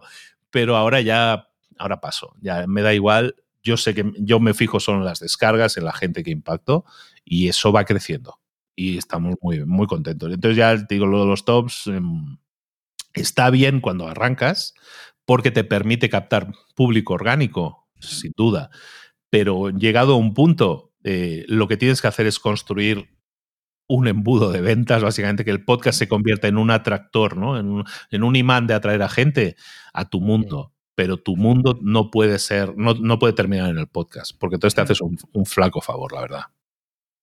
Qué buen consejo. Y más allá de la monetización indirecta y directa que nos has comentado, eh, ¿qué te aporta el podcast? Mira, muchísimas cosas y, y la más grande de todas es la audiencia y suena, ay, es que es mi público, ¿no? Suena, es muy Rocío Jurado esto, ¿eh? pero, pero la verdad es que sí, mi público. O sea, la gente que te sigue, ¿no? Lo que os decía, la gente que te escucha desde hace cinco años, o sea, es familia. Es gente que ha crecido contigo, que ha cambiado contigo y que les has ayudado de una manera que han vivido contigo. Yo, yo cuando empecé el podcast era un empresario de, de construcción casado ahora ni hago construcción ni estoy casado, ¿sabes? O sea, y todo eso lo han vivido la gente, ¿no? La gente me dice, ostra, cuando te divorciaste y lo comentaste y tal, que mi programa es de libros, pero que hablo de mí también, ¿no? No mucho, pero hablo de mí o hablo de mis hijas y lo que sea, pues todo eso sale, ¿no? Y la gente se queda con eso. Se, se, te humaniza, evidentemente, todo lo que digamos es poco en ese sentido, te humaniza, pero sobre todo te acerca mucho a la gente. Entonces, la audiencia, lo mejor. Pero a la altura de la audiencia es la, la, red de amigos, ya por no llamarlo networking, pero la red de amigos que he podido generar. O sea, porque ya no es, es gente que yo pueda entrevistar, pero que se convierten en parte de mi vida. Yo, te, yo soy muy amiguero. O sea, soy un tío muy tímido, pero soy muy amigo de mis amigos. Y la gente que está entrando en mi vida es muy así, como yo. Entonces, estoy construyendo un, entre comillas, networking con gente que yo en mi vida me hubiera esperado. O sea, gente que yo admiraba y que ahora son parte de mi vida. ¿Sabes? Algunos que los mencionaba antes, pero yo qué sé, Raymond Samso es un tío que me escucha. Entonces, yo, Raymond Samso, yo leía sus libros ¿Sabes? Y cuando un día, un día me lo contacto para entrevistarle, hostia, te escucho todos los días, eres tío, ¿no? Y era como fanboy mío, ¿sabes? Digo, ostras, qué fuerte, ¿no? Y de ahí sale una relación. Entonces yo voy a Varna y entonces, pues, hostia, Raimón, Nemadina, ¿no? Vamos a comer, ¿no? Y todo esto. Bueno, pues todo esto es parte de mi vida, ¿no? El Boluda, el Raimón Samsó, pero luego es que en Madrid estoy desarrollando, o sea, píllate cualquier libro del editorial Planeta de, de no ficción, digamos, los conozco a todos. Pero es que la mayoría son amigos y algunos son amigos íntimos míos, ¿sabes? Y, y yo qué sé, y así, y ahora estoy, ahora os digo, estoy tirando la caña por otros mares y por otros ríos y estoy generando relaciones muy potentes con gente que es de muy de flipar, pero muy de flipar en todos los nombres. Entonces, eso ya lo vais a ver el próximo. Ahí sí no digo nada. Pero eso, eso se va a ir viendo. Pero, jo, lo que estoy consiguiendo es mejorar mi vida. Siempre se habla que yo eres el resultado de las cinco personas con las que pasas más tiempo. Yo ahora mis resultados, yo me siento mejor por la gente de la que me rodeo. O sea, me rodeo, y entre comillas me rodeo, porque todo es por Zoom ahora, ¿no? Pero me rodeo de gente que me suma tanto, de la que aprendo. Yo siempre digo, yo soy el que menos sabe aquí, chatos. Todos me admiran, no, por, pero me admiran por la audiencia que pueda tener, ¿no?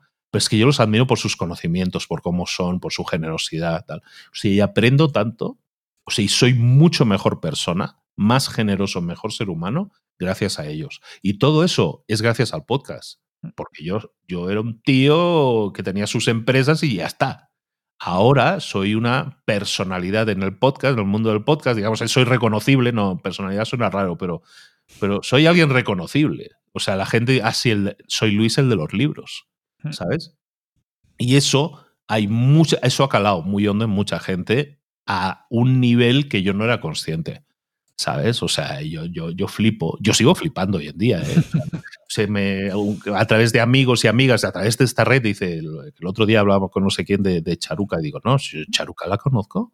Samigui, Samigui, pero ves a mí, me envió, me envió chats con ella y, y, y digo, ostras, pero la charuca. Y, la, y, claro, amigas mías dicen, hostia, pero charuca, pero si es una diosa, no sé qué tal. Bueno, pues una, una tía normal y corriente muy amable, además, ¿no? Muy maja. Y Anne, Anne Gartiburu, hostia, yo, yo llevo viendo a Neigar Tiburón en la tele toda la vida.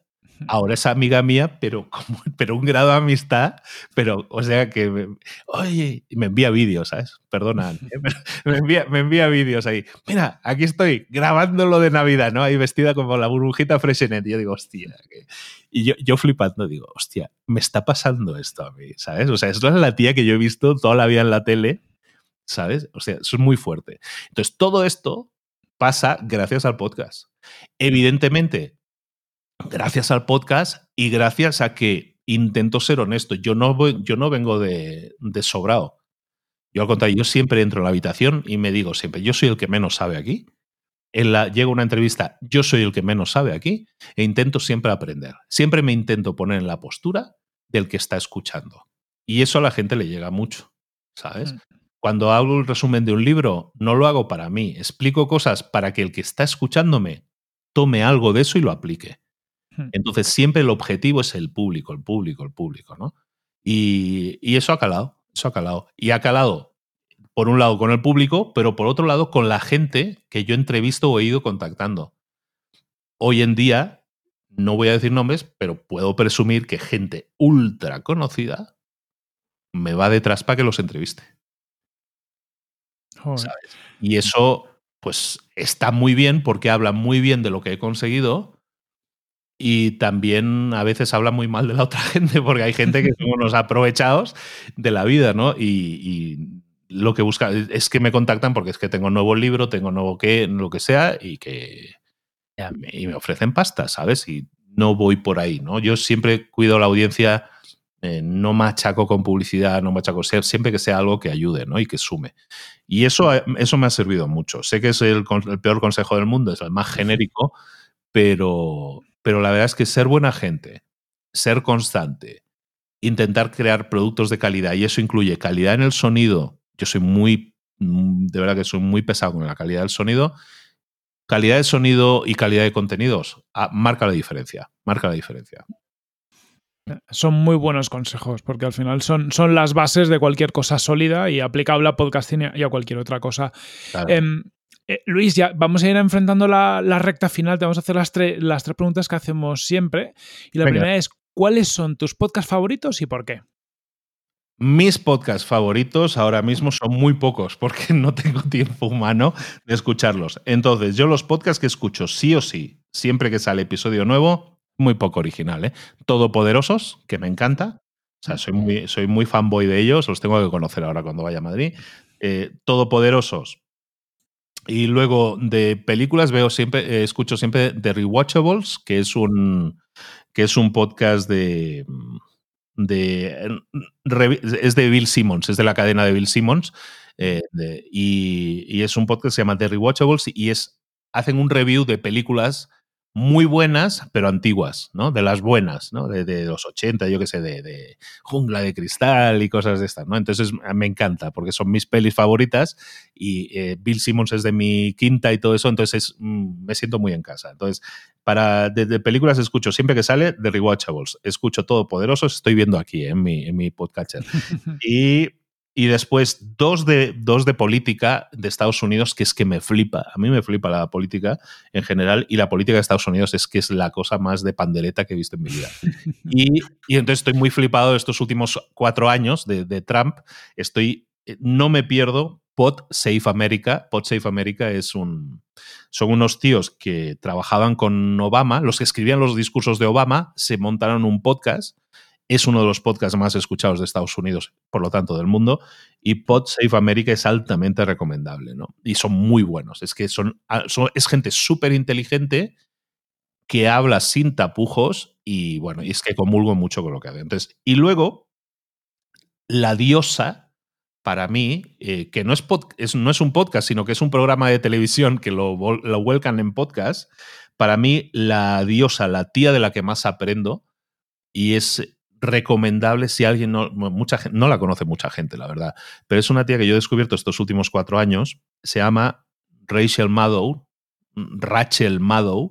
Rachel Maddow es una tía que presenta un programa de noticias de opinión por la noche en la, en la NBC de Estados Unidos, en la tele. Entonces tiene su versión podcast. Esta tía es, no hace noticias, hace obras de arte. O sea, cada programa suyo es documentación, historia, storytelling. Es una maldita pasada. Entonces, yo escucho eso y cada día es una lección de que me dice, Luis, no tienes ni idea. No tienes ni idea de cómo hacer un episodio de nada. Esta tía te pilla un segmento de cinco minutos y te hace una maldita obra de arte. Es una pasada. O sea, para explicarte una noticia del día, porque es un programa de noticias del día, ¿eh? Te pilla la noticia del día y en vez de decirte, Trump ha dicho esto, te mete una historia y te dice, en el año 1972, Richard Nixon se enfrentaba con este problema. ¿Qué es lo que hizo? Y te empieza a explicar la historia, tan bien explicada que tú estás ahí flipando, ¿no? Y te pone imágenes y tal, y digo, hostia. Y de repente te dice, pero es que esto que dijeron nunca va a volver a pasar, ha pasado hoy en el Senado. Y, ¿no? y te enlaza con la noticia del día y tú entonces tienes un contexto y una historia que te permite emitir opiniones, opiniones y juicios. Es brutal, escritora brillantísima, está escribiendo libro por año, es una máquina, y habla de historia de, de Estados Unidos. Rachel Maddow, para cualquier persona que ame la creación de contenidos, ya sea vídeo, ya sea audio, es una maldita cátedra. Es que no quiero decir más palabrotas, pero es una cátedra, es una cátedra de cómo se hace. Es una tía que se merece varios Pulitzer y no sé cómo no los tiene. Yo espero que los vaya a ganar muy, muy pronto. Es muy bestia. Perdón, pero soy muy fan de Rachel Maddow. apuntamos, apuntamos. Y estoy en contacto con ella. soy tan fanboy. Yo soy, oh, eso también os lo digo a todos los que seáis fanboys de la gente. Enviadle mensajitos. ¿Sabes? Enviarle el mensajito a la gente, porque algunos llegan, algunos llegan. Y de ahí pueden salir cosillas. No digo más. ¿Vale? Bien, bien. Eso, eh, esos son tres, no, sé si me habéis pedido tres o cuatro, creo que he dicho cuatro. Bueno, pues cuatro. Son, son bastante esos. Muy buenas. y luego así puntuales, eh, pues eh, CJ fuera de series, los de fútbol de la noche. O sea, soy muy, muy, muy poco podcastero ahora, no descubro casi nada porque no tengo tiempo. Entonces me centro en aquello que me suma, ¿no? Hmm. De temas de, de cine, porque me, soy muy cinéfilo y seriéfilo, entonces fuera de series y de rewatchables, y, y, Todopoderosos, ¿no? que también es de cine y también storytelling y hay mucho tema ahí muy interesante. Soy muy amante de todos esos temas y todo eso me sirve de entretenimiento y me nutre mucho ¿no? en, en, cuanto a estructura y todo eso. Entonces me sirve mucho. Eso, eso, y luego hay alguno que escucho, no tanto, pero también es otro presentador de, de la CNN que se llama Chris Cuomo, que es el hermano del, del gobernador del estado de Nueva York. Y Chris Cuomo es uno de los top presentadores de Estados Unidos de noticias. Y el tío es muy bueno. O sea, a nivel técnico, yo siempre busco aprender. Como os digo, yo entro en la habitación pensando, yo soy el que menos sabe, ¿no? Y entonces intento apoyarme en aquellos que más saben. Todopoderosos son putos amos de, temas de contenido, generación de historias y todo eso, no, no los descubro. ¿eh? Pero a nivel de explicación de cómo estructurar una historia, un contenido de no ficción, cómo explicarlo bien, hay mucho que aprender de los buenos y hay gente muy buena ahí fuera. Eh, hay que hacer el esfuerzo. En España yo sé que la gente no habla inglés o el podcast en inglés no le tira tanto. Hay que hacer ese esfuerzo, ¿vale? O sea, yo tengo la suerte de que me he formado más en eso y he practicado muchos años y los, lo entiendo sin problemas, sin subtítulos ni nada, lo puedo escuchar en podcast, no me molesta. Pero es que cuando superas esa barrera y no es tan difícil, aprendes tanto yo intento formarme cada día, cada día y me integro con contenido que me, que me entretenga, pero sobre todo, como veis un poco, soy muy analítico, entonces, hostia, esta tía hace mucho storytelling, está haciendo aquí. Intento analizar cómo funcionan las cosas. Y, y, cómo la gente hace las cosas. ¿Por qué esta tía comunica tan bien? ¿Por qué todo el mundo la respeta en el mundo de las noticias de Estados Unidos? Todo el mundo respeta a esta tía. Entonces empiezo a escucharla.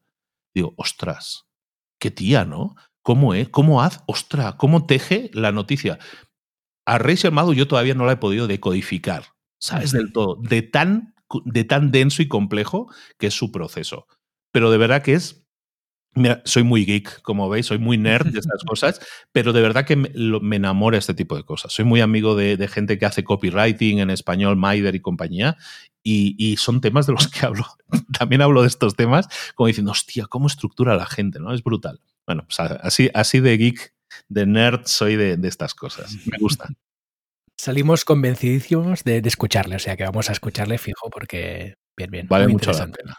Aparte, ahora ha pasado su pareja, ella es, lesbiana, es pareja lesbiana, y su mm. pareja acaba de sufrir, eh, ha pasado por COVID. El programa que hizo Rachel Maddow desde su casa, explicando la historia de su pareja que ha estado a punto de morir de COVID, es una cosa que, o sea, todavía lo recuerdo, pelos de punta, ¿eh? como escarpias. Una cosa muy bestia, muy bestia. bueno. Mira, pues empecemos por aquí. Vale. ¿Y a quién nos recomendarías traer a Tripucasters, Luis?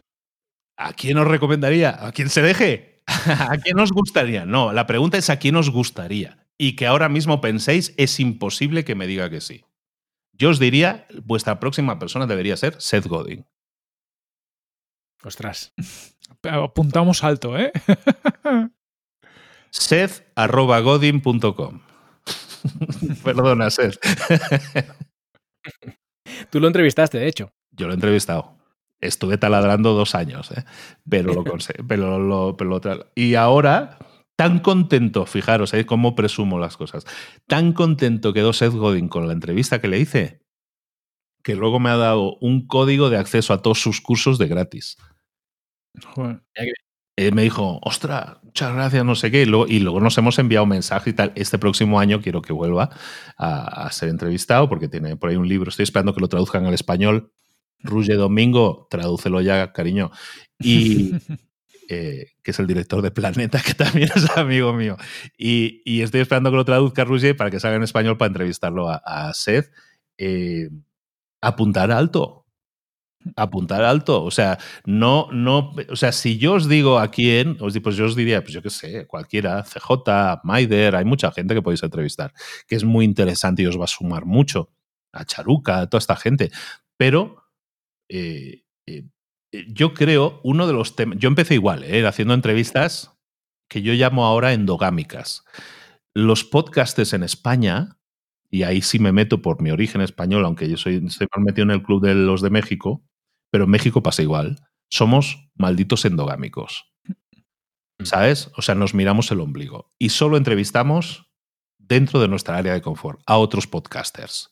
Nos da vértigo llamar a la puerta de gente que no sea podcaster. ¿Sabes? Como estamos en ese, en ese rollo marginal, ¿no? Entiéndase marginal como que no somos mainstream, eh, nos da mucho miedo. A mí nunca me ha dado miedo. Y yo he llamado a la puerta, como os he explicado, de todo el mundo. ¿eh? Y me da igual que sea CEO de una empresa, como que sea Tony Robbins, como que sea Barack Obama. Yo he llamado a la puerta de todos. ¿Sabes? Que me han, lanzado las narices casi todos, ¿eh? pero yo he seguido llamando. ¿eh?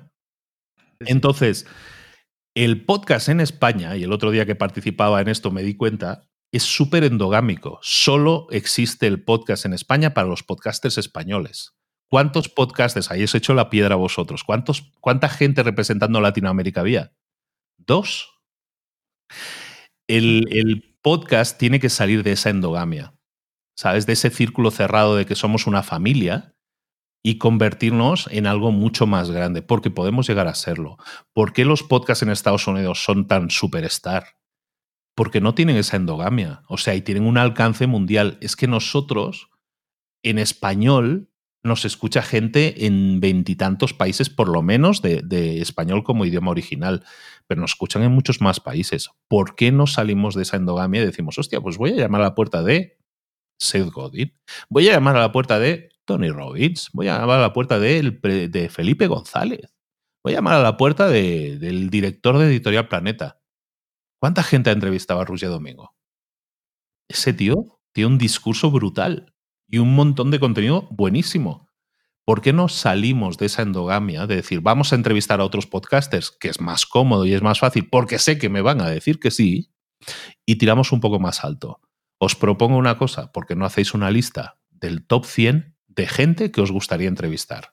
Si dices, si tu rollo es marketing, ¿cuáles son los top 100 de los marketers que yo quisiera entrevistar? Si mi rollo es mm, emprendimiento, cuáles son los empresarios que a mí me gustaría entrevistar. Yo tengo en mi lista de empresarios que quiero entrevistar al dueño de Zara, a Carlos Slim, a Barack Obama. Yo tengo a esta gente que me van a decir que no. Yo sigo llamando a la puerta. Bueno, de esos que he dicho, De hecho, hay uno que ya va a pasar. Con eso te lo digo todo. Ole, ¿eh? joder. pues cualquiera de ellos es muy bueno. ¿Vale? Entonces, con eso os lo digo todo. Entonces, claro que hay que taladrar y que, pero, pero, ¿por qué no apuntar a las nubes? Si yo hago una lista de 100 y de esos 100 caen 3, es un éxito. Es un éxito. Primero, porque te demuestras a ti mismo que lo conseguiste. Y segundo, porque entonces there's no limit, no hay límites. No hay límites. O sea, con el momento que. Claro, ¿Por qué yo lo chuleo tanto? Porque en el momento en que yo conseguí a Seth Godin, y que soy el primer podcaster español que ha entrevistado, creo, a Seth Godin, pues digo, hostia, ¿se puede o no se puede? Claro que se puede. Y te digo una cosa, el tío es la persona más dulce y amable que te puedas echar a la cara, como no podía ser de otra forma, que la gente es muy normal, ¿sabes? Entonces, pero vamos, ¿por qué no, por qué no disparamos más alto? Hacer esa lista, mm. el top 100, yo la tengo, ¿eh? Yo la tengo. Y de esos top 100, algunos van a caer este año. Entonces, apuntemos alto, ¿vale? Entonces, salgamos de aquí colleja para todos los podcasters españoles, ¿eh? porque eso lo vi mucho el día este de la, de la, de la, de la emisión esta. Somos muy endogámicos. Muy endogámicos. Me incluyo, ¿eh? porque yo, yo he sido uno más de esos. Ahora intento mirar más allá, intento atraer a gente con esta locura que digo de, hostia, ¿por qué no apuntas a lo que te dé la gana? ¿Sabes? Y, y se puede, se puede. Ostras, porque yo lo vi cuando entrevistó, ¿cómo se llamaba aquel tío? se me fue ahora el nombre. Mark Maron. Cuando Mark Maron entrevista a Obama siendo presidente del gobierno, Obama entra en el garaje, porque el tío grababa en el garaje de su casa. Y llega Barack Obama con los coches, los policías y los del FBI, ¿sabes? Todos esos y lo de la radio en la oreja. Entra Barack Obama al garaje de este pavo para hacer una entrevista con Mark Maron, que es un maldito podcaster que aparte es actor, dices, sí, qué flip. Yo flipé. Yo dije, hostia, se puede, se puede, ¿no? Entonces, ahora pensar, cuando veis al, ¿cuál es el podcaster número uno del mundo ahora? ¿Quién es el podcaster número uno ahora? Mm, no lo sé. Bueno, es el tío este forzudo, este tío. Sí. El Rogan, Joe Rogan. Joe Rogan. ¿Conocéis? Bueno, pues Joe Rogan, que ese es un tío que es humorista de stand-up, que es presentador de las luchas de la WW no sé qué. Cuando este tío se monta el podcast y dices, hostia, ¿a quién se está trayendo este de invitados? Yo creo que nos tenemos que empezar a dejar de mirar un poco a nosotros y empezar a mirar qué hace esta gente. Hmm. Mirarlos el, el line-up, los invitados que trae Joe Rogan y, les mete entrevistas de tres horas, ¿eh? Hmm. que el tío los deja ahí fritos. ¿eh? Tres horas. Joe Rogan te trae, ¿cómo se llama? Al tío que hizo la serie Cosmos. Te trae al político de turno, te trae gente que dices, hostia, te trae al de Tesla, te trae al de no sé qué. Y dices, hostia, flipante este tío. Este tío, claro, es Dios, es el número uno, claro, le van a decir que sí. El de Tesla no le dice que sí a todo el mundo, ¿eh? ¿Sabes? Entonces, el de Tesla ha hecho entrevistas con Marquis Brownlee de, YouTube y con Joe Rogan y poco más, ¿sabes? Y hace la entrevista con Joe Rogan y empieza a hablar de que le gusta fumar marihuana, que no sé qué. Es flipante esa entrevista. ¿Por qué no dejamos de mirarnos endogámicamente y decir, voy a entrevistar a otros podcasters? Porque seguro me dicen que sí. Hostia, voy a, voy a llamar al de Tesla. Yo al de Tesla lo tengo en la lista. Evidentemente no me, ha, no me ha contestado. Yo creo que no va a hacer podcast en su vida otra vez porque salió quemado pero, eh, pero hay que llamar, hay que llamar a la puerta, ¿sabes? Y que no, y que no vale, es que Luis tiene mucha audiencia y tal, da igual. O sea, venderos. Y vender vuestro fanboyismo, que es el que, amáis a esa gente y que le queréis seguir y que le entrevistáis. Yo, yo a Seth Godin he leído todos sus libros, me conozco todo, leo su blog desde hace pi años.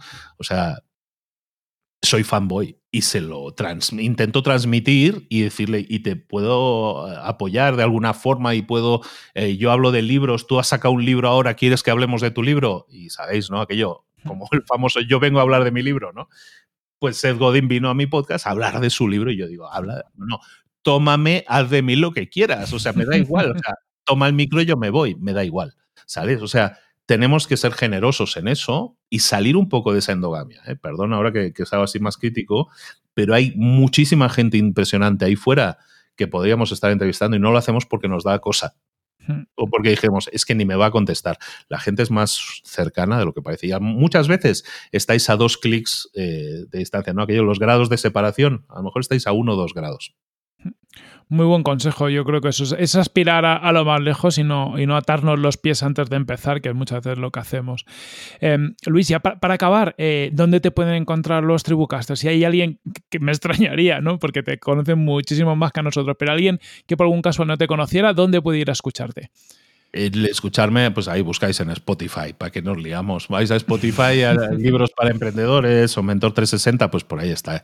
Y luego, pues si queréis apuntaros a, a la página mía, a, la, a, mi plataforma, a mi mundo, pues ahí en librosparaemprendedores.net es la página oficial del podcast, ¿de acuerdo? Y nada, pues eso, muchísimas gracias por, por darme la oportunidad y encantado. Y espero que os haya ayudado, os haya servido, os haya servido yo soy muy de dar collejas, como habéis visto, pero, pero para que la gente salga de su zona de confort, o sea, son collejas buenas, no, no, es para reírme de nadie, es para señalar que ahí hay cosas que podemos mejorar. Lo digo porque yo soy muy autoexigente y, y, y creo que es bueno porque eso me permite tener mejores resultados o crecer o llegar a lo que me puedo plantear, pero es lo que pretendo como filosofía de vida también, que otras lo otros lo hagan porque sé que se van a sentir mucho más... Eh, joder, no sé, más, más eh, reconfortados y decir, hostia, mi esfuerzo ha valido más la pena. Nada, eso, eso te lo llevas. Nada, muchísimas gracias por, por, por, estas collejas virtuales también y por ponernos las pilas y también por todo lo que has compartido. Creo que hay muchísimos aprendizajes, pues desde cómo te iniciaste, cómo el trabajo continuo te, te puede llegar al éxito, ¿no? Y, y, no sé, ahí yo creo que si desgranan la entrevista, cualquier podcaster puede, puede al menos conseguir multiplicar lo que está haciendo ahora, por, aunque solo sea por estos consejos finales, ¿no? De, aspirar más lejos para poder llegar un poquito más allá. Muchísimas gracias. No, por nada. Mira, la última ya de regalo, el, en, eh, que un poco lo mencionaba implícitamente, seamos explícitos. Todos los que tienen un podcast que escuchen esto, que supongo que la mayoría se hagan en España, porque suele pasar que el podcast de España solo se escucha en España, menos algunas eh, granadas, eh, granados nombres, pensar lo siguiente. Muchas veces nos planteamos, ay, y si le pongo una llamada a la acción al final del podcast, a ver si así consigo unas escuchas más. O si hago el vídeo este en Instagram, a ver si consigo 20 escuchas más. Si en vez de pensar en cómo puedo conseguir 10 escuchas más, yo me planteara cómo conseguir multiplicar por 10 mis escuchas, estaríamos hablando de cosas diferentes. Esto es muy de libro de, de 10X y todo eso. Pero pensemos cómo un podcast en España hoy en día podría multiplicar por 10 sus escuchas con solo una acción. ¿Os digo cuál es o lo dejo, de, o lo dejo ahí de...? Venga, cuéntanos. Joder, no nos dejes con el cliffhanger. La única forma que tenéis que hacer, lo único que tenéis que hacer para conseguir multiplicar por 10 vuestras escuchas es que os escuchen en 10 países más. Y resulta mm. que lo tenéis a vuestro alcance. Yo a mí me escuchaban en México. Esas seis semanas que estuve haciendo inversión, ¿sabéis qué hice esas seis semanas? La semana 1 dije, ah, mira, me escuchan en República Dominicana. Voy a meter esa pasta para que me escuchen, pero solo en República Dominicana. Y conseguí el número uno. La siguiente semana, mira, me escuchan en Chile. La otra, mira, me escuchan en Colombia, en Argentina, en Ecuador. Y fui invirtiendo en que me descubrieran en esos países. Con eso que conseguí posicionarme, os acabo de decir el, el, las claves. Con 300 descargas o 400 descargas en un país podéis conseguir el número uno. Conseguir el número uno es relativamente sencillo en un país. El tema luego es que el contenido sea bueno para que te mantengas. Pero si haces eso, puedes multiplicar por 10. Simplemente si haces eso durante 10 semanas. Me concentro en Honduras esta semana, en Ecuador, en Bolivia, en Chile, en mercados en los que, bueno, Chile hay más competencia, pero en todos los otros que os he dicho hay cero competencia. Si entráis en los tops de iTunes, por ejemplo, los tops normalmente tienen 200 podcasts en cada top. Hay países que tienen 30. Ni, ni, ni podcast tienen para llenar su propio top. Entonces, son países en los que tú puedes conseguir audiencia muy rápidamente. Eso bueno. es mucho más estratégico. Si tú quieres multiplicar por 10, tienes que abrir tu frontera. La frontera, hablábamos de la endogamia antes, pensamos que nuestro público solo está en España. Nuestro público habla español, no está en España. Y hablar español habla gente en todo el mundo, pero sobre todo en otros 23 países, además de España. Céntrate en eso y vas a tener... Qué curioso que Luis tenga millones de descargas cuando nosotros tenemos eh, 10 miles. Bueno, pues a lo mejor eso tiene algo que ver. Miremos ahí de las fronteras. Hay más mundo que solo España. Dejemos de ser mirarnos al ombligo en ese sentido también y centrarnos. Es que quiero que me escuchen más en Madrid o en Barcelona. ¿Por qué no pensamos? Quiero que me escuchen más en Bogotá, que es una ciudad de 10 millones de habitantes. Quiero que me escuchen más en eh, Ciudad de México, que tiene 22 millones de habitantes. Es un maldito país solo esa ciudad. Y concentrar mis esfuerzos en eso es mucho más óptimo. Digo yo, ¿eh? No lo Sí, sé. sí. Pero No, no, no. Muy buenos consejos y, y nos vamos. A mí ya me dejas pensando. O sea, ya, ya tenemos deberes para Navidades. Sí. Empezar a mirar los tops. Eh, mira, ¿cómo hacerlo? Muy fácil. Os vais a vuestras estadísticas, que seguro que os las chutáis cada día. Vais a vuestras estadísticas y decís, a ver, países donde me escuchan y empezar a hacer un top de donde más a menos. Normalmente uno es el gordo, ¿no? 80-90%, que es el vuestro. Y luego, ¿qué pasa con los otros? Vamos a centrarnos en el siguiente, y en el siguiente, y en el siguiente. Si es un país de alta competencia, como puede ser México o Argentina, déjalo de lado ese y concéntrate o en una ciudad específica, Buenos Aires, en este caso, Ciudad de Buenos Aires o Ciudad de México, o Bogotá, ¿vale? Que lo- esos tres países son los más competidos en tema de podcast, pero es que nos quedan otros 18 más. Y Sí, con sí. eso podéis conseguir muy buenos resultados. Yo soy el único podcast en español en los tops de Estados Unidos. Qué No tengo, no tengo que deciros qué hice para conseguirlo. Me enfoqué, me enfoqué en conseguirlo. Claro. Muy buenos mismo. consejos, Luis. Ya vamos a, a- a tomar nota, ya te iremos contando los resultados. Eh, Muy, buenos consejos. Vale, a ver, eh, quiero ver gráficas. O, si lo hacéis, es que la gente no lo hace, pero si lo hacéis, eh, vais a flipar. Vamos a probarlo. Eso palabrita. Palabrita de podcasters. Venga, Sí, sí. Muchísimas gracias, Luis. Un abrazo muy fuerte. abrazo, hasta luego.